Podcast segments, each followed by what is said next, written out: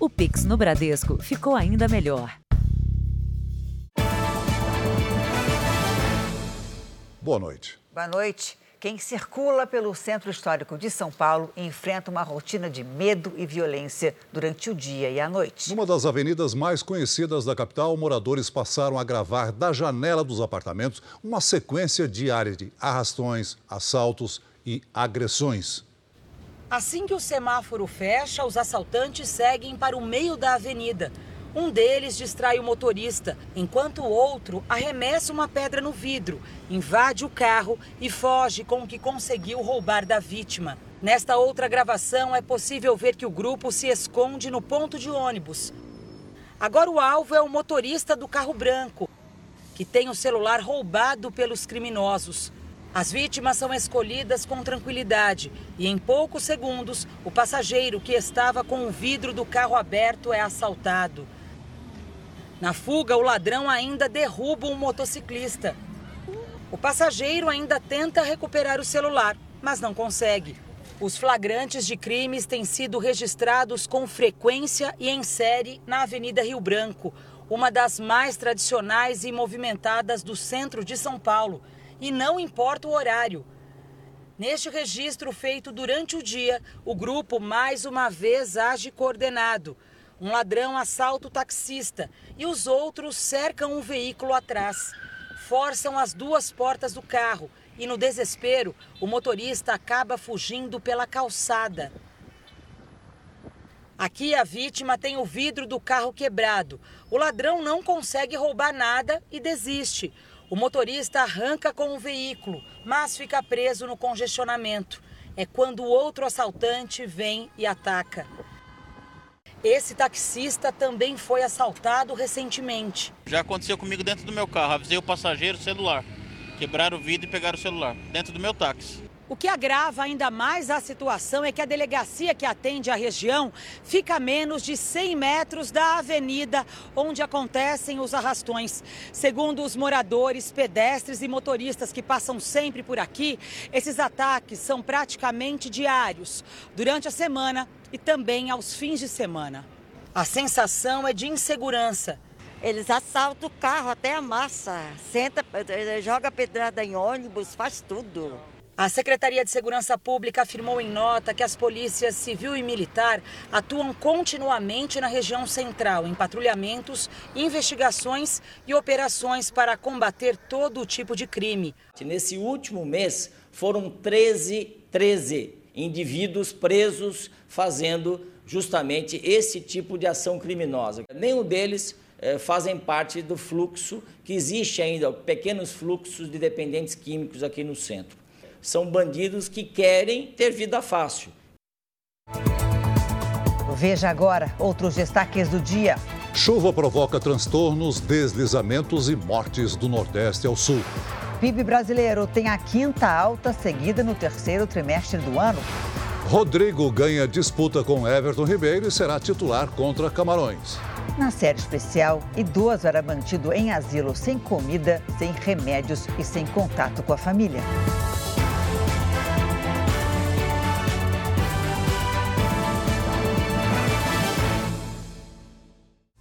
Oferecimento: Bradesco. Entre nós, você vem primeiro.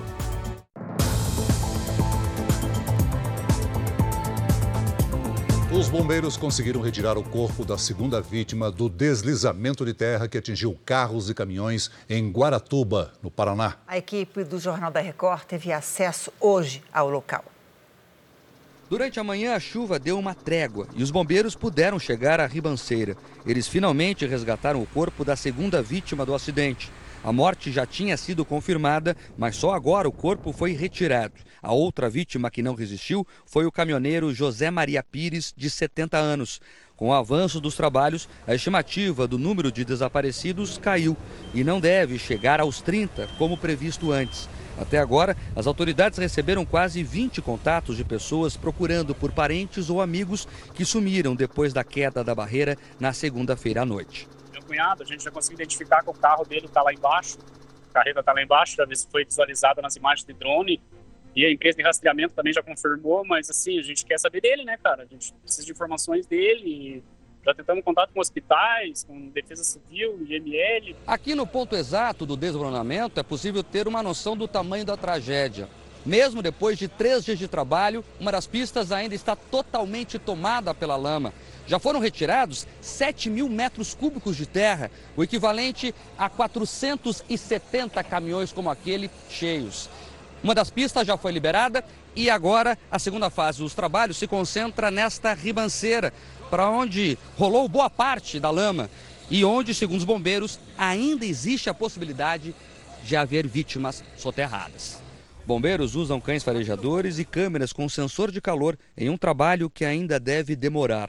Hoje, o governador Ratinho Júnior, do PSD, esteve no local. Fazer com que a Estrada da Graciosa possa voltar também à sua normalidade, em especial para os carros leves, né, para os veículos leves, justamente para dar segurança para as equipes, que, das pessoas que moram no litoral e que tenham que vir à capital e vice-versa. Agora há pouco foi divulgado o nome da segunda vítima. É Márcio Rogério de Souza, um motorista de 51 anos. Os bombeiros informaram que chegou ao fim o trabalho de remoção dos veículos que estavam visíveis desde o começo do atendimento. São seis caminhões e cinco carros de passeio. A chuva abriu mais um buraco numa rodovia do país, desta vez na BR-418, em Minas Gerais. O deslizamento foi na região de Teófilo Otoni. Com a força da enxurrada, 70% da pista cederam e uma cratera se abriu. O tráfego de veículos pesados foi suspenso. Agora, só é possível passar pelo acostamento. Ainda não há previsão para que a situação seja normalizada. 6 mil motoristas passam todos os dias pela rodovia. No Vale da Ribeira, a chuva também provocou deslizamentos de terra em estradas da região. Este vídeo feito de dentro de um ônibus mostra o desespero dos passageiros ao passarem pelos deslizamentos. A imagem foi gravada na SP 193 que liga a cidade de Jacupiranga a Eldorado, no estado de São Paulo. Fortes chuvas vêm castigando a região nos últimos dias. Por causa das barreiras e do risco de novas quedas, parte da rodovia foi interditada. A Defesa Civil estima que a liberação seja somente amanhã à tarde, dependendo do tempo. Segundo o Departamento de Estradas e Rodagem do Estado de São Paulo, em pelo menos seis trechos houve quedas de barreiras.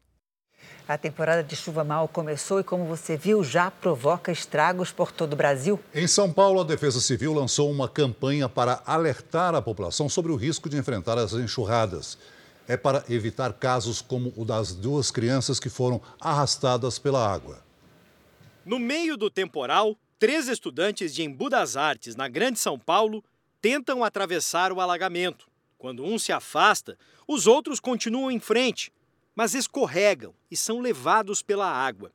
É quando um homem corre e agarra pelo braço um dos meninos, o outro consegue se segurar na calçada.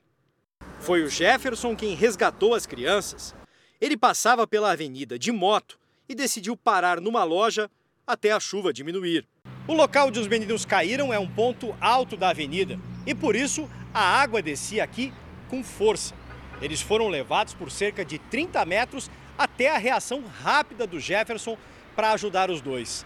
Eles poderiam ter sido arrastados pela enxurrada até a parte mais baixa, onde já estava tudo alagado. E no caminho tem as tampas e entradas de bueiros, que eram um outro risco para as crianças. Aqui na pressa a intenção era só tirar eles da água, né? Ali embaixo, se fosse arrastado muito, ainda tem um rio ainda, né? Mas seria bem pior, né? Em Paulo Afonso, na Bahia, o susto foi ainda maior para esta mulher. No meio da enxurrada, ela se desespera. Com muito esforço, consegue se agarrar a um ponto de ônibus. Um homem ajuda. Na região metropolitana de Florianópolis, outra mulher lutou para não se afogar. Ela foi resgatada por bombeiros em um helicóptero. As tempestades dos últimos dias alertam para o risco de desabamentos e inundações. No último verão, no estado de São Paulo, deslizamentos e enchentes provocaram 50 mortes. Para quem está na rua, de carro, de moto ou a pé, a orientação dos bombeiros é não tentar passar pelos alagamentos. Essa camada, por mais fina, por mais rasa que seja de água, ela esconde armadilhas, como por exemplo, uma boca de bueiro que saiu do lugar, uma boca de lobo que está efetuando a drenagem, ou até mesmo o asfalto que cedeu. É questão de esperar algum tempo e conseguir chegar em casa em segurança. Nós preparamos dicas de proteção para essa época das chuvas. São recomendações que ouvimos dos profissionais do Corpo de Bombeiros. Veja no portal r7.com. E para saber se essa chuvarada vai dar uma trégua, já está aqui a Paloma Poeta. Oi, Paloma, boa noite para você. E aí, vai parar ou não vai essa chuva? Olha, Janine, ela vai diminuir. Boa noite para você, para o Celso e a todos que nos acompanham. Vamos então aos mapas? Em algumas áreas, como na costa catarinense, as chuvas começam a perder intensidade. Ainda assim, as nuvens carregadas seguem espalhadas pelo país. Uma nova frente fria chega ao Rio Grande do Sul e uma circulação de ventos atuando no Paraguai influencia nas condições de tempo no centro-oeste principalmente. Há potencial para tempestades com ventania no Paraná e em Mato Grosso do Sul assim como do norte fluminense ao Acre e da Bahia ao Maranhão. E atenção, a Defesa Civil emitiu um alerta de risco geológico.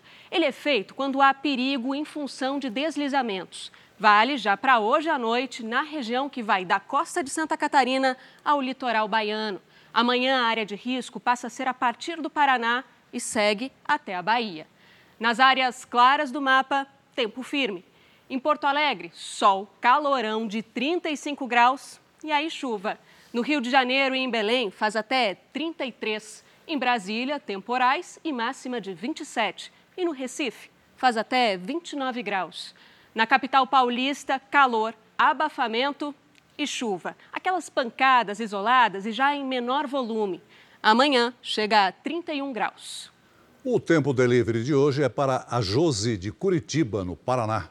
Claro, oi Josi. Amanhã tempo nublado e chuva que pode ser forte e a partir de sábado, chuva isolada a qualquer momento do dia e aí o sol aparece. Previsão personalizada é aqui no Tempo Delivery. Mande seu pedido pelas redes sociais com a hashtag você no JR. Janine, Celso, até amanhã. Obrigada, Paloma. Até, até amanhã, amanhã, Paloma. Ainda hoje, mais informações sobre a chuva que atinge vários estados do Brasil. A economia do Brasil cresceu pelo quinto trimestre seguido. O resultado positivo foi impulsionado principalmente pela produção industrial e pelo comércio.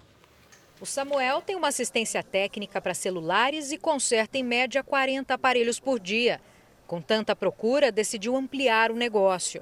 a gente teve que investir em tecnologias, máquinas, é, acessórios, né, ferramentas para a bancada, para a gente conseguir atender essa demanda de clientes. De acordo com os dados divulgados hoje pelo IBGE, o produto interno bruto, que é a soma de todos os bens e serviços do país, cresceu quase meio por cento no terceiro trimestre do ano em relação ao trimestre anterior. No setor de serviços, a área em que o Samuel trabalha, teve mais de 1% de alta.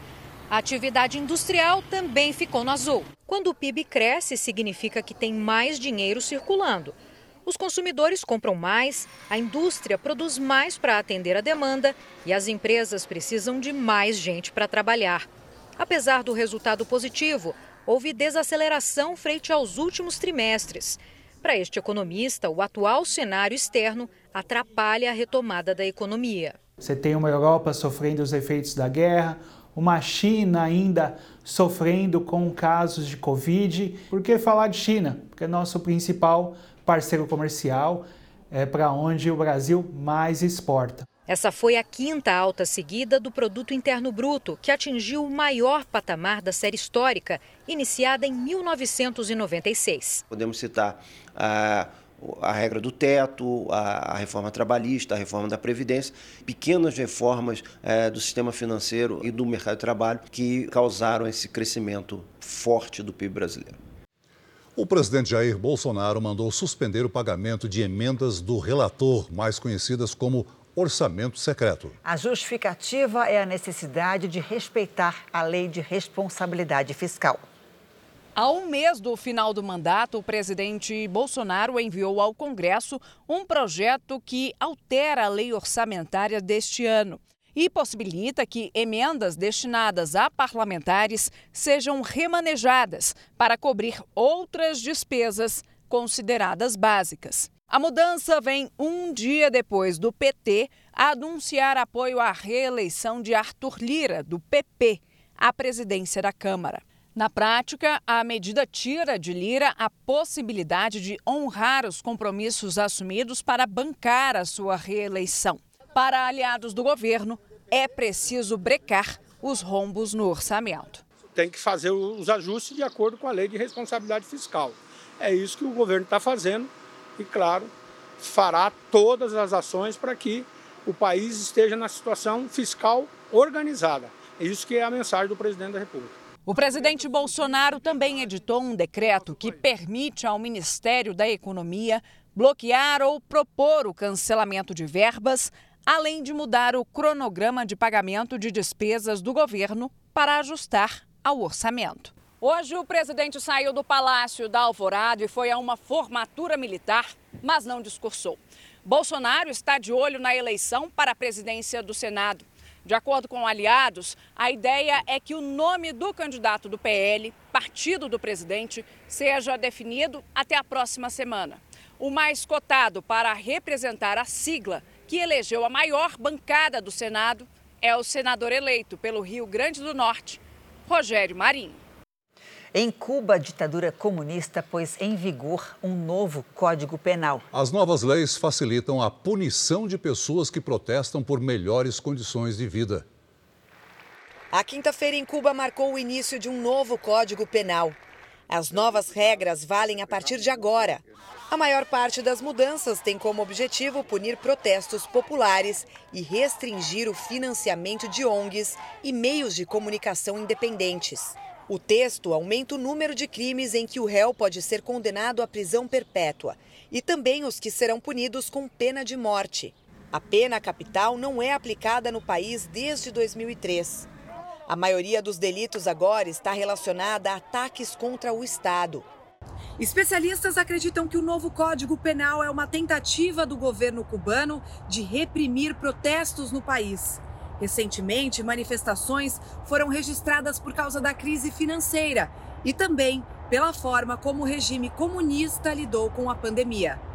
Manifestantes detidos em Cuba enfrentam julgamentos sumários. Em julho do ano passado, milhares de cubanos foram às ruas. O governo respondeu com violência e prendeu mais de 600 pessoas. 129 já foram condenadas a apenas de 6 a 30 anos de prisão. A China decidiu amenizar o confinamento provocado pela pandemia. A decisão ocorre em meio a uma onda de protestos contra as medidas de combate ao coronavírus. Em Guangzhou, no sul do país, os bloqueios foram retirados. Shoppings e restaurantes reabriram. A cidade de 13 milhões de habitantes tem um dos maiores números de casos diários de Covid desde o começo de outubro. São mais de 6 mil infecções por dia. O relaxamento das medidas veio depois que uma multidão tomou as ruas por vários dias contra a política de tolerância zero à Covid imposta pelo governo. A flexibilização ocorre também em Xangai, a maior cidade da China. Autoridades não confirmam que se trate de uma mudança na política de Covid zero. A vice-primeira-ministra Su Chunlan disse à agência Reuters que a situação é nova, com o vírus mais fraco e mais pessoas vacinadas. Uma comissão da França reconheceu 450 vítimas de abuso sexual praticado por pessoas ligadas à Igreja Católica do país. 36 pessoas já foram indenizadas. Os valores chegam ao equivalente a 330 mil reais. A Comissão de Reconhecimento de Reparação foi criada no ano passado. Os crimes foram cometidos ao longo dos últimos 70 anos. Ainda hoje, o drama do idoso que foi mantido em cárcere privado num asilo no interior de São Paulo. E a seguir, a seleção brasileira terá Rodrigo como titular no meio-campo contra Camarões.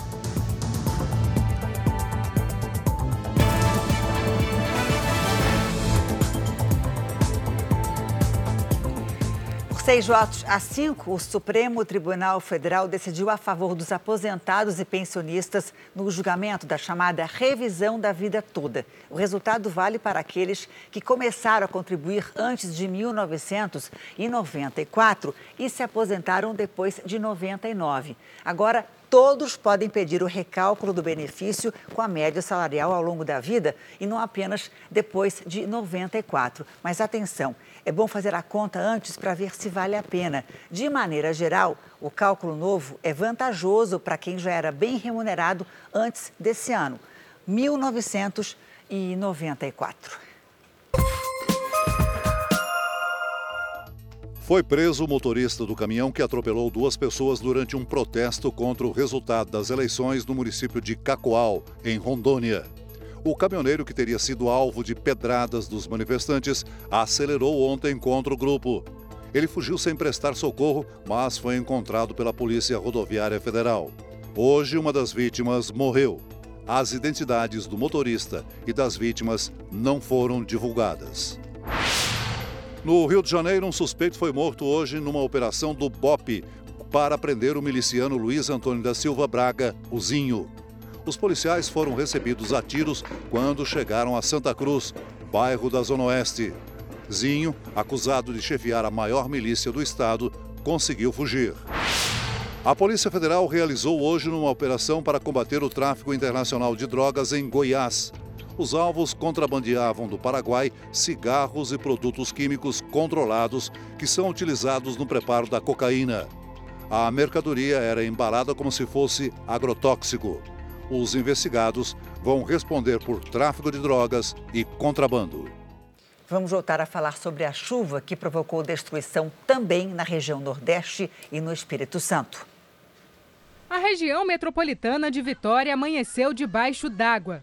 A chuva ainda derrubou barrancos. Aí, gente, ó, acabou de descer um barrancão com bananeira, com árvore, com tudo. Parte de uma obra desabou e várias casas foram invadidas por água e lama. Neste supermercado, os produtos ficaram boiando e teve gente que precisou de caiaque para se locomover pela rua. Durante a madrugada, o desabamento de uma casa matou um idoso e deixou uma mulher ferida. A chuva deixou cerca de 660 pessoas desabrigadas ou desalojadas. A Prefeitura de Viana decretou situação de calamidade pública. Na cidade vizinha de Cariacica, os moradores fizeram um cordão humano para salvar uma idosa que ficou ilhada. Isso, galera! Aí a união faz a força. Uma forte chuva também atingiu o estado da Bahia. O município de Pau Brasil registrou granizo. Uma cratera se abriu na BR-101, entre os municípios de Itagimirim e Itapebe. A pista ficou totalmente interditada. Já em Sergipe, subiu para dois o número de mortos que caíram em uma cratera provocada pela chuva, entre os municípios de Tobias Barreto e Itabaianinha. Agora, o Jornal da Record faz um convite para você ajudar a Abades. A instituição sem fins lucrativos já existe há 70 anos e oferece de graça para crianças e jovens escola, tratamentos de saúde, assistência social e inclusão no mercado de trabalho. Veja como participar. Quem quiser ajudar pode entrar nessa corrente do bem e doar o valor que puder. É só ligar 0500 508 0707 para doar 7 reais. 0500 508 0720 para doar 20 reais. 0500 508 0740 para doar 40 reais. Ou você pode doar qualquer outro valor através do Pix doe@abades.org.br. Se preferir, aponte o seu celular para esse QR Code e você vai ser direcionado para a doação. Ajude a Abades a construir uma sociedade mais inclusiva. O Ministério Público de Minas Gerais fez hoje uma operação em nove cidades da Grande Belo Horizonte contra fraudes em exames da carteira de motorista. Os criminosos cobravam até 10 mil reais pela falsificação do documento. Cinco policiais civis estão entre os investigados.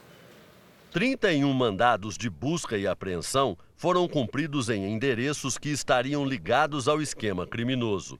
Cinco deles em autoescolas. Segundo o Ministério Público Estadual, os integrantes da quadrilha pagavam propinas para intermediários no Detran. Assim, conseguiam comprar todos os testes para a obtenção da CNH. Para quem já tinha a carteira de habilitação, a fraude acontecia na renovação ou revalidação do documento suspenso por excesso de pontos. Normalmente eram pessoas que não conseguiriam, por um motivo ou outro, obter na, pelas vias normais, quer porque não, não se dedicavam, não, não, é, né, não estudavam o suficiente para passar na prova de legislação, quer porque não queriam assistir simplesmente às aulas, ou então porque tinha algum problema de saúde muito severo. Estariam envolvidos no esquema proprietários e funcionários de autoescolas, além de agentes públicos. O valor cobrado dependia do tamanho da fraude. Se fosse do início até o fim, chegava a 10 mil reais. Segundo a promotoria, a fraude ainda envolvia cinco policiais civis,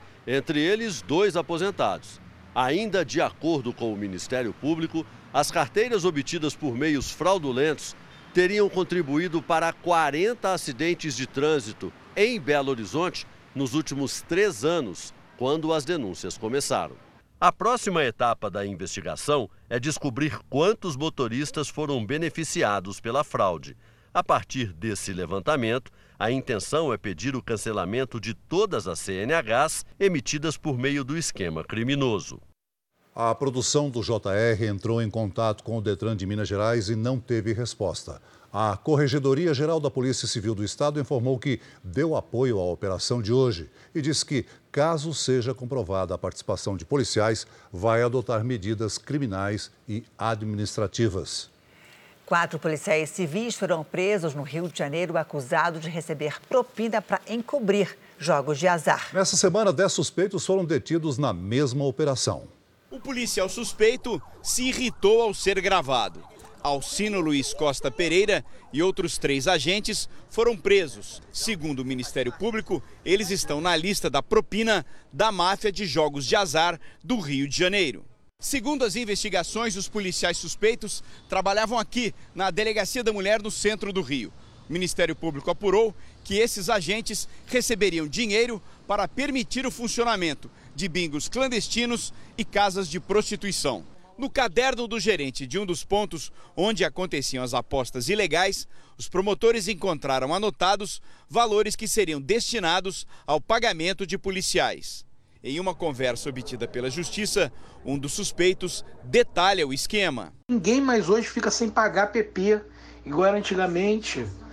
Tinha 50 bingos, 50 lojas de máquina. Agora é, é tudo fechadinho, é grupo que paga por cima. Não existe isso, não pagar acerto. A Corregedoria da Polícia Civil informou que abriu uma investigação para apurar a conduta dos agentes. Esta semana, outros 10 suspeitos ligados ao grupo foram presos. Entre eles, dois policiais militares e um servidor que atuou no sistema penitenciário. Um ex-secretário de Estado da PM foi alvo de busca e apreensão.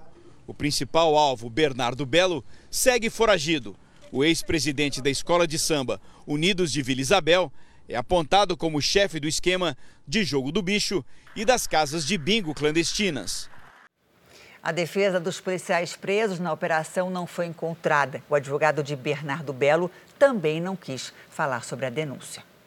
O assunto agora é Copa do Mundo. Oi, Milena Ceribelli, boa noite para você.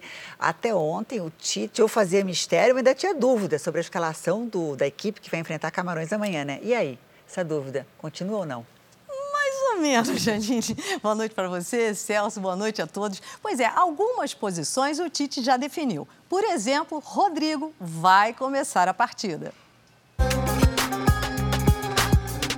Tite pensou no calendário apertado da Copa para preservar os titulares e, na coletiva de hoje, anunciou Rodrigo como titular no meio de campo. Eu não posso precipitar, o campo fala, a bola fala.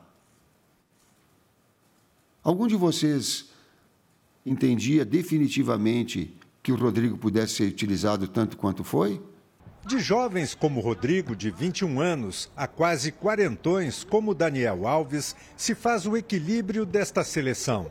Para mim é um, um motivo de orgulho, de orgulho poder estar aqui. Daniel Alves será o jogador mais velho a defender o Brasil na história das Copas. Aos 39 anos e jogando no México, uma liga menos competitiva do que as principais europeias e as mais valorizadas da América do Sul, ele conviveu com muitas críticas e suspeitas sobre suas condições físicas. Daniel Alves vai ser o capitão na volta ao Estádio Luzeio. Aqui a seleção venceu a Sérvia na estreia por 2 a 0. Será um jogo para provar que o técnico Tite acertou ao convocá-lo e que ele ainda é capaz de atuar no mais alto nível que uma Copa do Mundo exige sempre alguém teve que pagar a conta. e agora me tocou a mim, porque todos os jogadores estão, são titulares dos maiores clubes da Europa e eu sou o único que não, não sou, então é normal. Se eu estivesse no Barcelona, dificilmente esse debate estaria acontecendo nesse momento. Daniel Alves dribla o ressentimento para ditar o ritmo do time amanhã. Se tiver que, que tocar pandeiro, vou ser o melhor bandeirista que você já viu na sua vida, porque é assim que eu, que eu encaro a vida. Eu acho que é você entregar o seu melhor naquilo que você faz. Sucesso para você, Dani. E nós vamos voltar então ao vivo a Doha para novas informações da seleção. Vamos falar com Roberto Tomé. Tomé, muita coisa em jogo nesse jogo contra Camarões. Boa noite para você.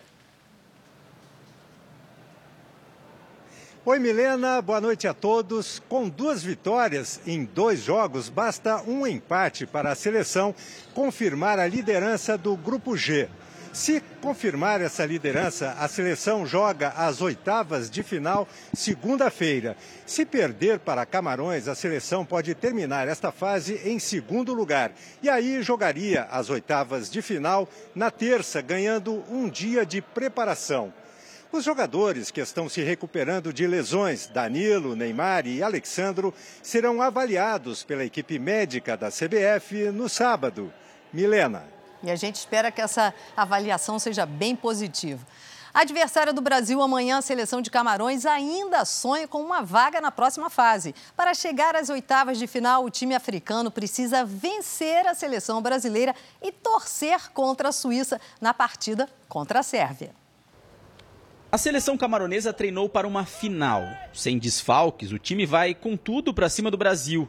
Mas além de vencer para conquistar a vaga, Camarões precisa torcer por uma vitória da Sérvia contra a Suíça, ou que esse jogo termine empatado. Mas nos dois casos, dependendo do número de bolas na rede em cada partida, o critério de desempate pode ser o saldo de gols. Camarões não vence uma partida em Copas do Mundo há mais de 20 anos. A última vez que isso aconteceu foi em 2002 e o autor do gol dessa partida foi um conhecido dos brasileiros, que hoje é presidente da Confederação Camaronesa de Futebol. Samuel Eto'o disputou quatro Copas do Mundo e fez três gols. Simpático, ele não quis gravar entrevista. Disse apenas que a missão é difícil, mas não impossível. O atacante foi um dos grandes parceiros do craque Ronaldinho Gaúcho no Barcelona. Hoje, Camarões aposta no amigo de outro jogador brasileiro, atacante do Bayern de Munique, Choupo Moting já foi companheiro de Neymar no Paris Saint-Germain e fez um gol nessa Copa. O fato do Brasil entrar em campo com o time reserva também aumenta o otimismo da torcida de Camarões. Nós acreditamos em uma vitória contra o Brasil no próximo jogo e assim nos classificar para a próxima fase. Seria uma vitória histórica. Brasil e Camarões já se encontraram duas vezes em mundiais, em 94 e 2014. Em ambas, a seleção canarinho levou a melhor. O próximo capítulo será escrito amanhã. Tomara que seja igual, né? De Brasil. Daqui a pouco eu volto, gente, com mais Copa do Mundo. Janine e Celso. Combinado. Até já. Até já, Milena. Até já. Veja a seguir: Pelé posta mensagem sobre tratamento de saúde. E também a história do idoso que foi mantido num asilo clandestino, sem comida e sem remédios.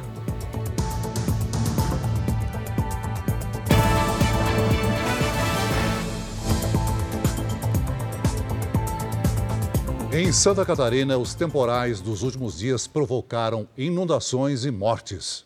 Em Palhoça, região metropolitana de Florianópolis, a água invadiu este shopping ontem à noite. Alguns lojistas só conseguiram sair quando o dia amanheceu. Nós tivemos que deixar os carros encostados lá no vidro, só que a água começou a chegar na porta e os bombeiros vieram e pediram para a gente sair. Em Santo Amaro da Imperatriz, moradores que ficaram ilhados foram resgatados de helicóptero. No grupo havia crianças e idosos. No município de Biguaçu, este morador voltou para casa para buscar os cães. E a gente achou que não ia chegar nesse ponto e agora a gente retornou para tirar os animais. Em Florianópolis, a região mais atingida é o sul da ilha. A tarde sem chuvas não foi suficiente para baixar o nível da água. Várias rodovias ainda seguem bloqueadas por causa da inundação. A enchente atingiu esta oficina. Atendimento ao público só depois de fazer a manutenção nos equipamentos que foram atingidos pela água. Milhares de pessoas estão sem água e sem energia em várias regiões do estado. Duas pessoas morreram, uma delas eletrocutada depois de enfrentar uma área alagada. O governo do estado também decretou situação de emergência. Agora, uma boa notícia do rei do futebol. Internado em São Paulo desde ontem, Pelé publicou uma mensagem agora há pouco na internet.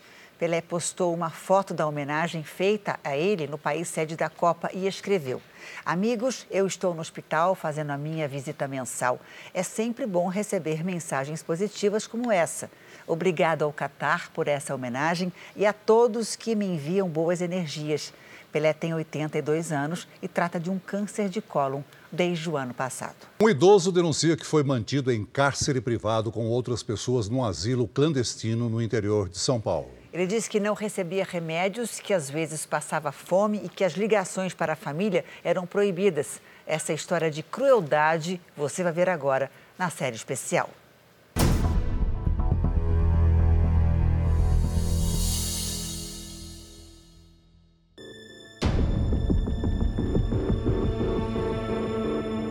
Estava preso ali, né? E um passarinho na gaiola. Ela é clandestino mesmo. Não tinha nada, não tinha medicação, não tinha nada não.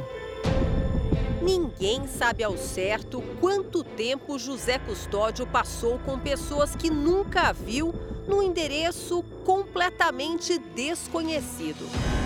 E as famílias tinham ideia do que estava acontecendo lá dentro? Nenhum. Nenhuma família não, não chegou a aparecer lá. Aos 74 anos e com a perna esquerda amputada, o futuro dele era incerto. Mesmo caminhando com bastante dificuldade, tentava imaginar uma saída para escapar do que considerava uma prisão. O senhor chegou a pensar em fugir? Eu pensei, mas não tinha condição. Falei, tem que aguentar junto com a turma aí. Todos confinados? Confinados. O abrigo clandestino de idosos ficava na zona rural de São Manuel, no interior de São Paulo. Longe de tudo, não adiantava gritar por socorro ou chamar a polícia.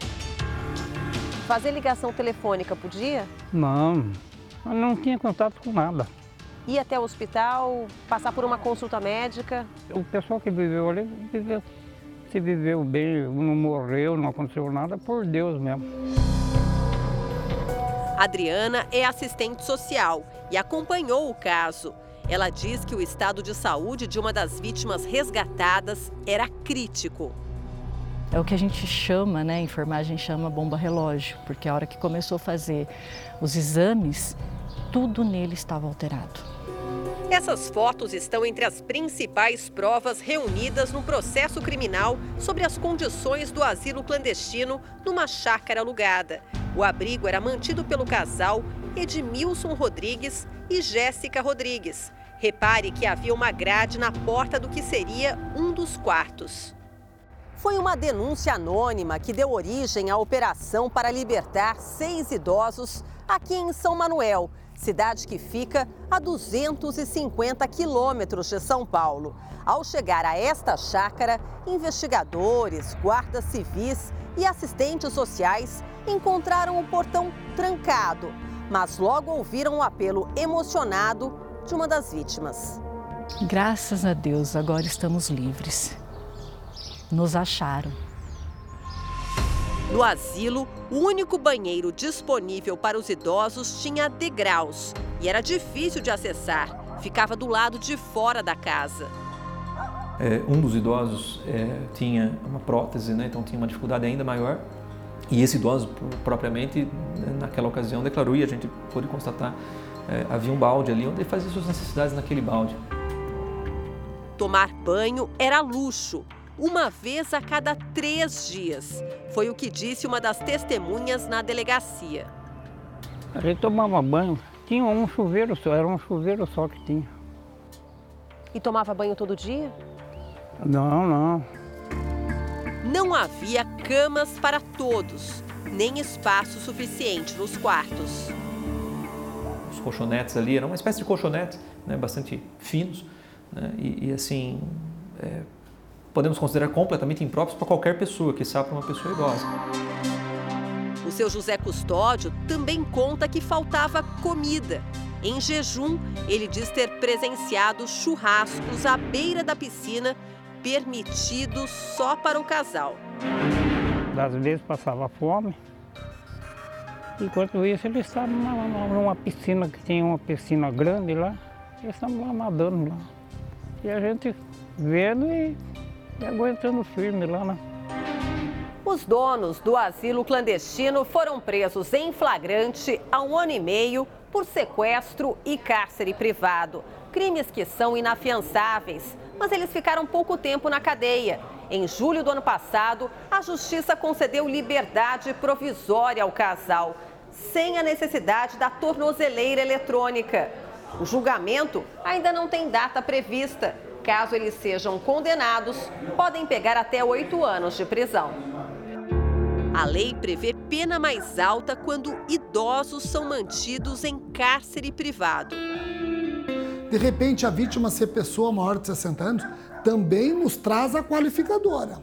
Se essa vítima sofre em razão de maus tratos, lesões gravíssimas, aí temos uma qualificadora ainda maior. Nós procuramos o advogado de defesa de Edmilson Rodrigues e Jéssica Rodrigues, donos do asilo. A única coisa é que a casa não tinha a legalização da prefeitura, mas não tinha nada de cárcere privado. A promotora requereu né, a informação dos extratos bancários da, das pessoas aposentadas que viviam por lá. A polícia suspeita que os gastos na chácara eram mantidos com as aposentadorias e os benefícios recebidos pelos idosos, que ao longo dos anos se distanciaram das famílias. Eles chegavam num ponto de falar assim pra gente que ele queria pedir perdão pra família, achando que era culpa dele de estar nesse lugar que ele fez mal pra família. Dos seis idosos resgatados, dois morreram poucos meses depois da operação. Os demais voltaram a viver com as famílias ou estão em casas de repouso legalizadas. É o caso do seu José Custódio. O avanço da idade apaga pouco a pouco as memórias do tempo de cárcere. Mas ele ainda se lembra do gosto de viver livre. O que o senhor tem vontade de fazer ainda? Se eu morto, eu vou, vou passar o tempo distraindo com meus amigos. Nós... Liberdade o que é? É, é, isso é demais, né? Isso é uma vitória para a pessoa, né?